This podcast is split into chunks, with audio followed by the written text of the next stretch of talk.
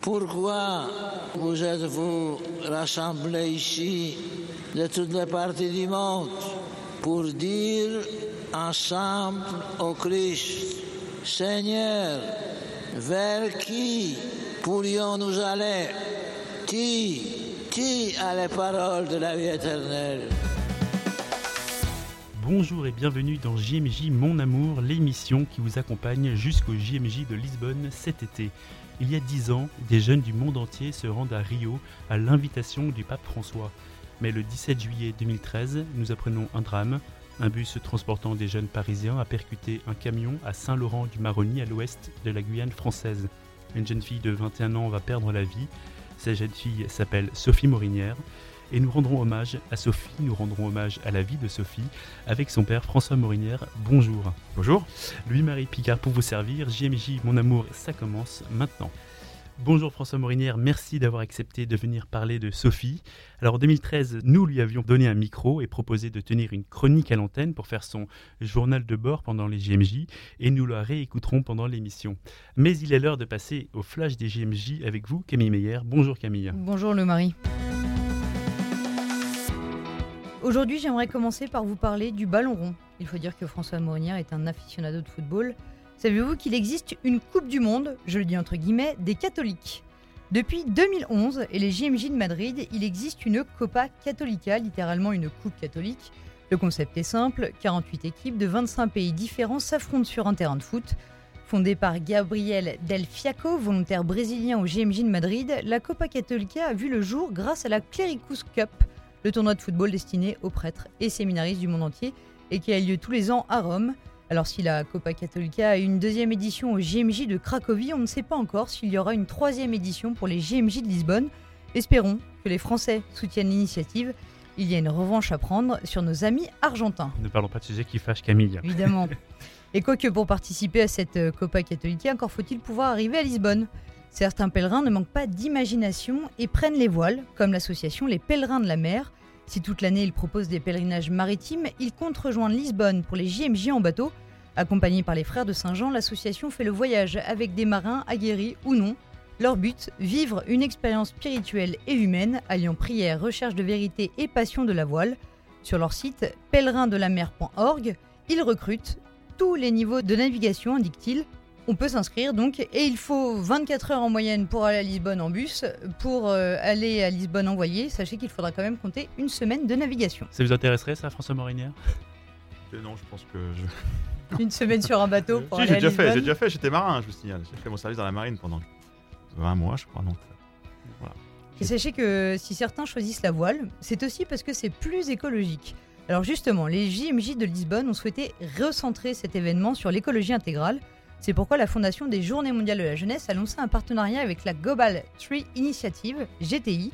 Ils ont lancé un défi mondial de plantation d'arbres qui vise à sensibiliser à l'importance de la biodiversité et au changement climatique en faisant prendre conscience de ses effets. Vous pouvez donc vous rendre sur le site de Global Tree Initiative, remplir le formulaire pour parrainer un arbre. N'oubliez pas de spécifier que vous replantez en prévision des JMJ de Lisbonne et l'empreinte carbone que vous laisserez avec ce voyage. Voilà pour les trois infos du jour. On poursuit avec vous, Lou-Marie Picard. Merci Camille. Nous sommes de retour avec François Morinière. Merci encore d'être avec nous. C'est les 10 ans du rappel à Dieu de Sophie. Si on se replonge dans cette journée triste, comment avez-vous appris l'accident? Eh bien, je l'ai appris par mon épouse, qui avait été elle-même appelée par un des prêtres qui encadrait le groupe de Saint-Léon, avec qui euh, Sophie était partie, donc euh, euh, en passant par la Guyane, donc avant de se rendre à Rio. J'imagine que là, on est dévasté, surtout qu'un de vos enfants est à Londres, euh, un autre est à Biarritz. J'imagine que ça a dû être un moment extrêmement lourd à vivre. Ah, c'est d'abord, c'est extrêmement euh, violent. C'est, euh, on a du mal à le croire. Euh, je pense qu'il y a un moment de profonde sidération, donc on ne Mhm. sait plus trop euh, ce qu'est la réalité, euh, le cauchemar, voilà. Donc, euh, j'ai- j'étais en train de déjeuner avec, avec un ami. Je suis reparti euh, au bureau pour mes affaires. Je suis rentré à la maison. Et effectivement, euh, on s'est dit qu'il fallait qu'assez vite on, on rassemble tout le monde. Ma femme n'était pas à Paris. Donc elle rentrait dans l'après-midi et en fait euh, j'étais qu'avec mon autre fille Juliette avec qui j'ai annoncé la nouvelle tout de suite. Et puis après on a récupéré effectivement Mathieu et Paul qui étaient en Angleterre ou au Pays Basque, je crois, et on a fini par tous se retrouver vers 21h, 22h le soir. Et alors, le, votre fille est inhumée le 24 juillet, et le 25 juillet, le lendemain des obsèques de Sophie, vous êtes en train de lire chez vous, et vous recevez des messages qui vous indiquent que le pape François, depuis la plage de Copacabana, vient de dire ceci. Avant de continuer, je voudrais rappeler le tragique accident en Guyane française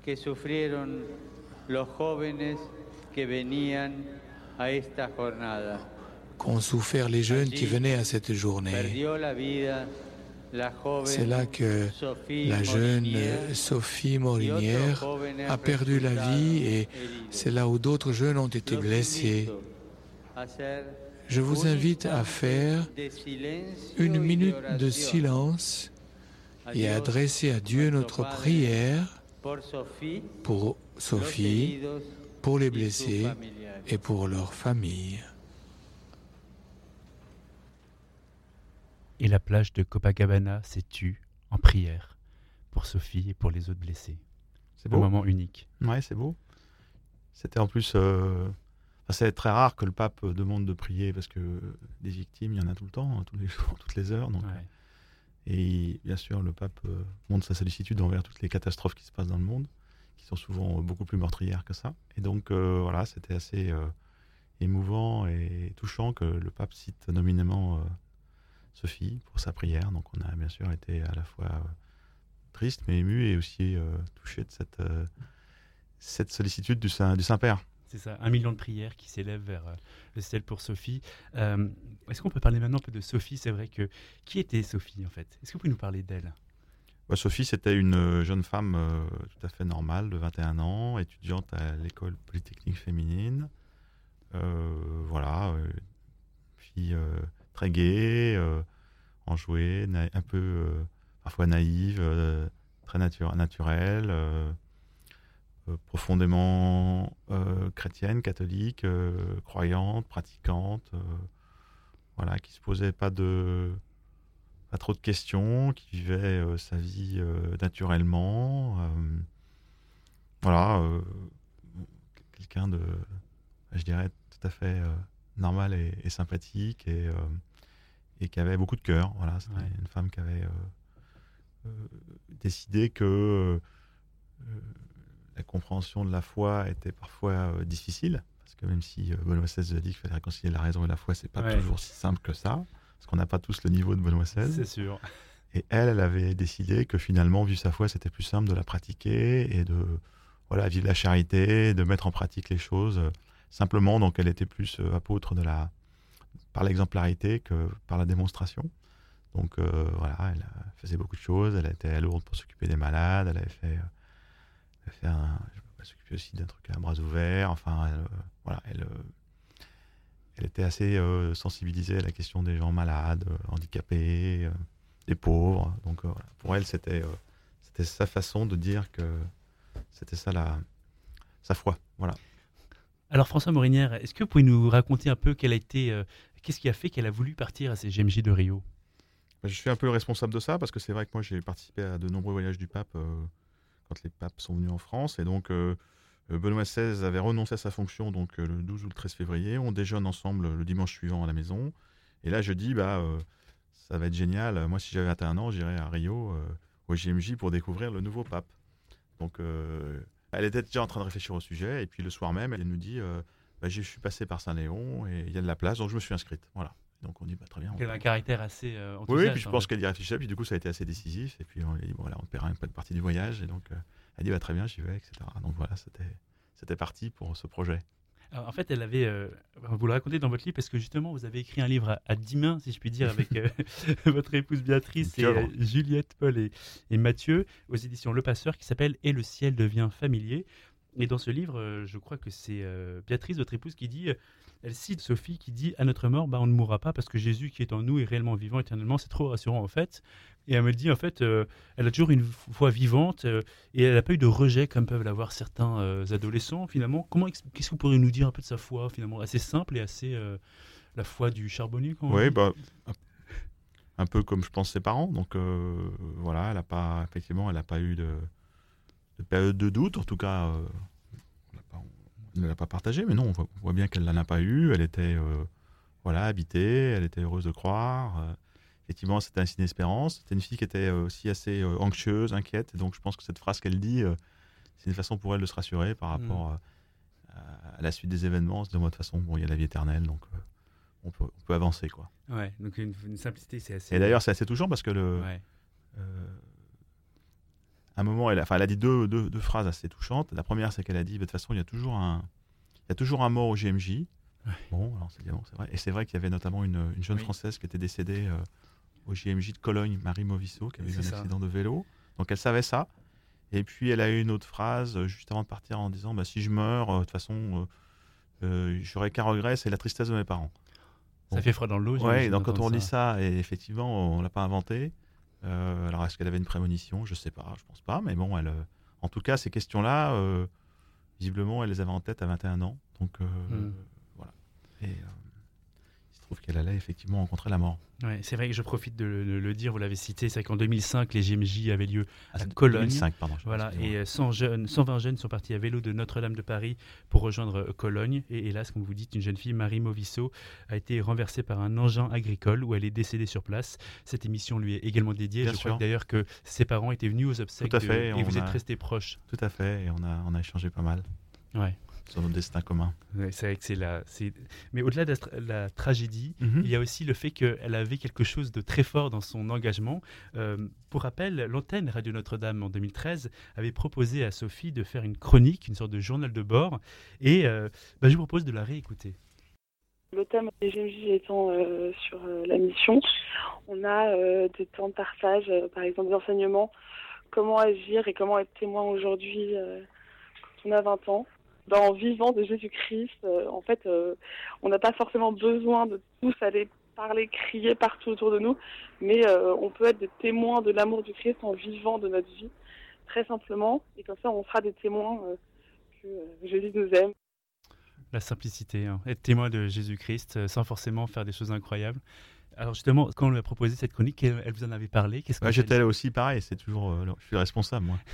et donc en fait, moi je venais ici parce que je crois que j'étais venu faire un essai pour, euh, pour qu'on commence une chronique sportive. Oui.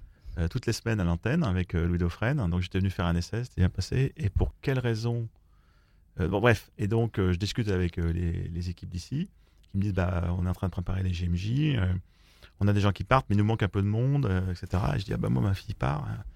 Et euh, du coup, avec Louis, on dit bah, tiens, si au fait, elle faisait une, petite chronique de l'intérieur, puisqu'elle sera là-bas. Je dis ah, super ça. Donc je rentre à la maison, je dis ça à Sophie qui me dit mais t'es complètement toqué. je suis incapable de faire ça, je suis timide, jamais j'y arriverai.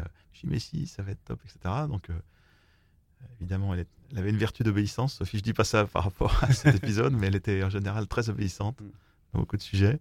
Et donc, elle est venue, euh, je pense, une semaine après à l'antenne ici, elle fait des essais, puis vous a dit, bah d'accord et tout. Elle est, et du coup, on a, on avait calé les, les modalités techniques. Je crois qu'elle a fait deux chroniques avant de mourir.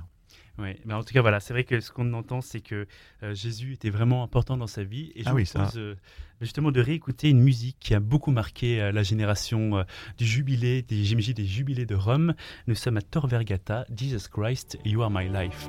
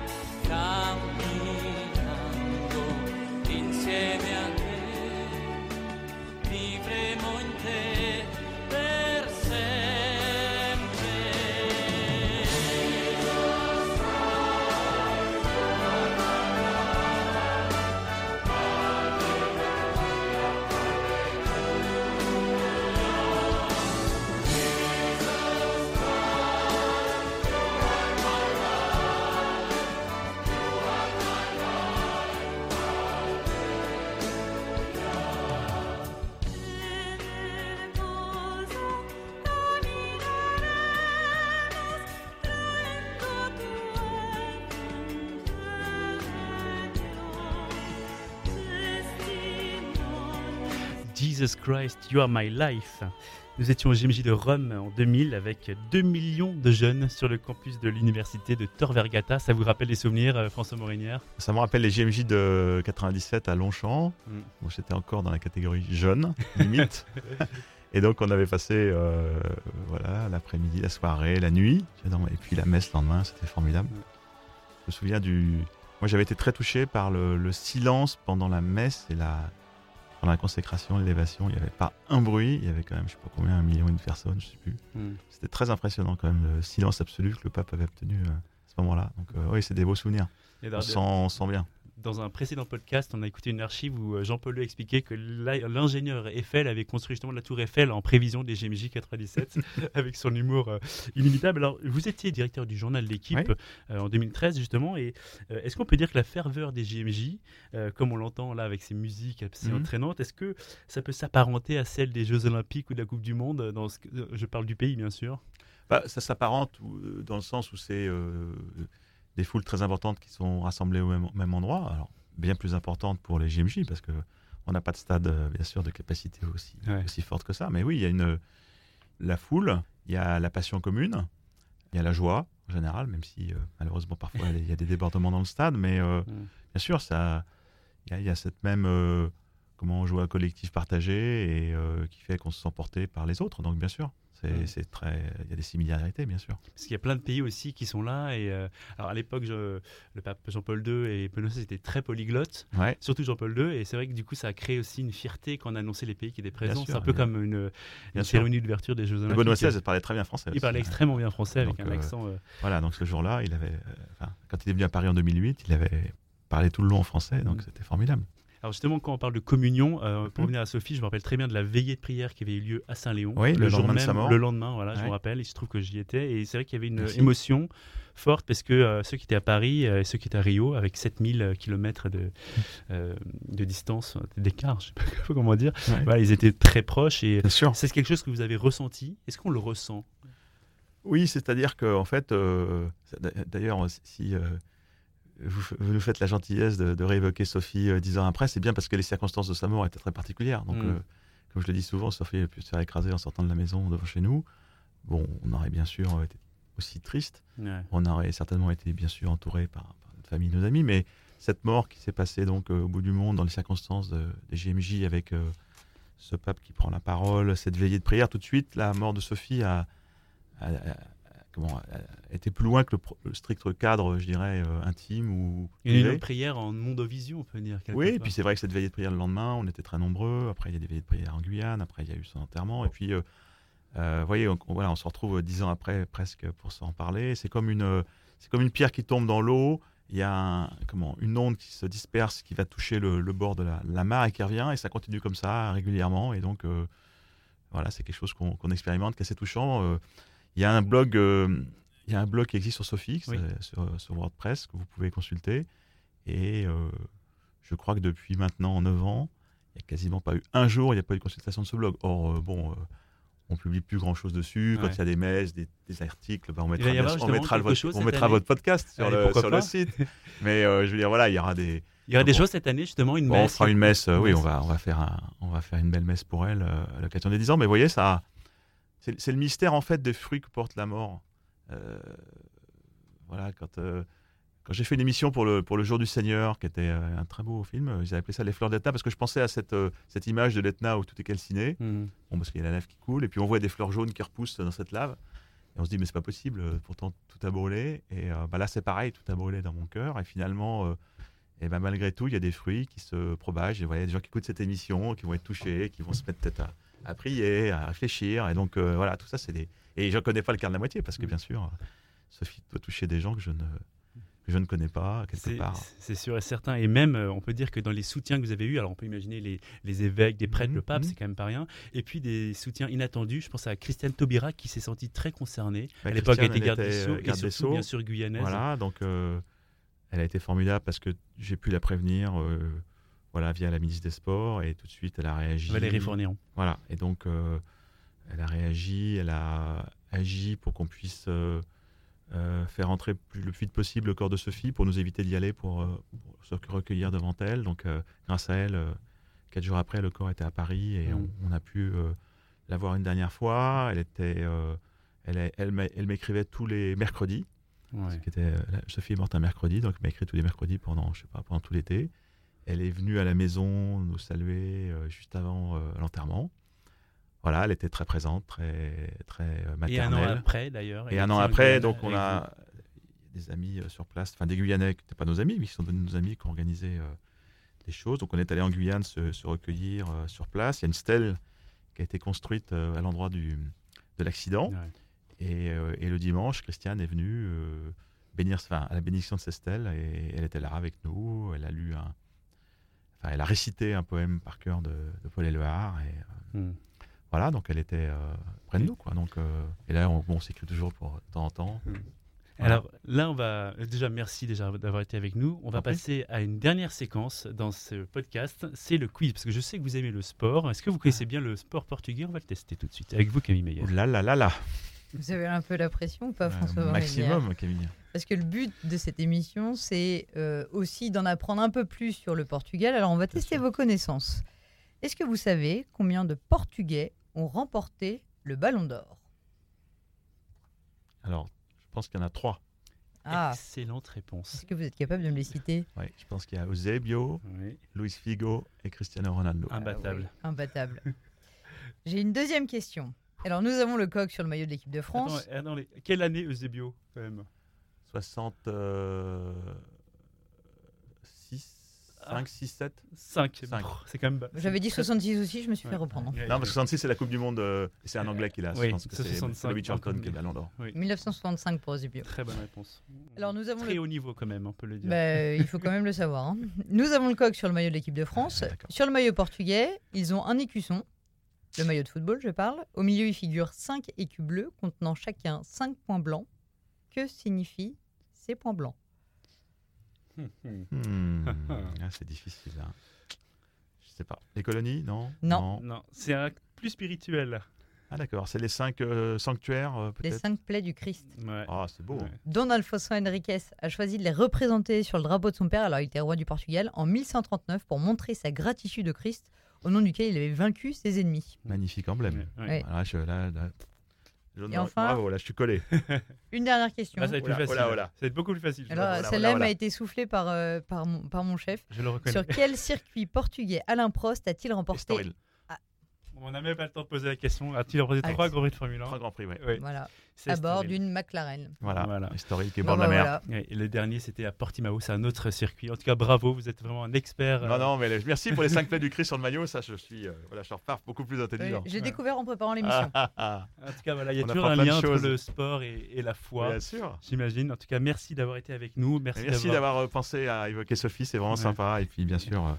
un salut à tous les auditeurs de Radio Notre-Dame. Et j'aimerais finir, s'il vous plaît, en, en citant euh, Christiane Taubira qui a écrit un texte dans Ouais. votre livre. Elle cite, elle dit J'ai l'impression d'avoir connu Sophie, sa joie de vivre, sa disponibilité aux autres, sa ferveur, son ardente exigence. Si jeune et déjà au carrefour de tant d'expériences, si intense et prometteuse, un souffle, une étoile qui savait rire, citant Antoine de Saint-Exupéry. C'est pas mal comme texte. C'est très beau.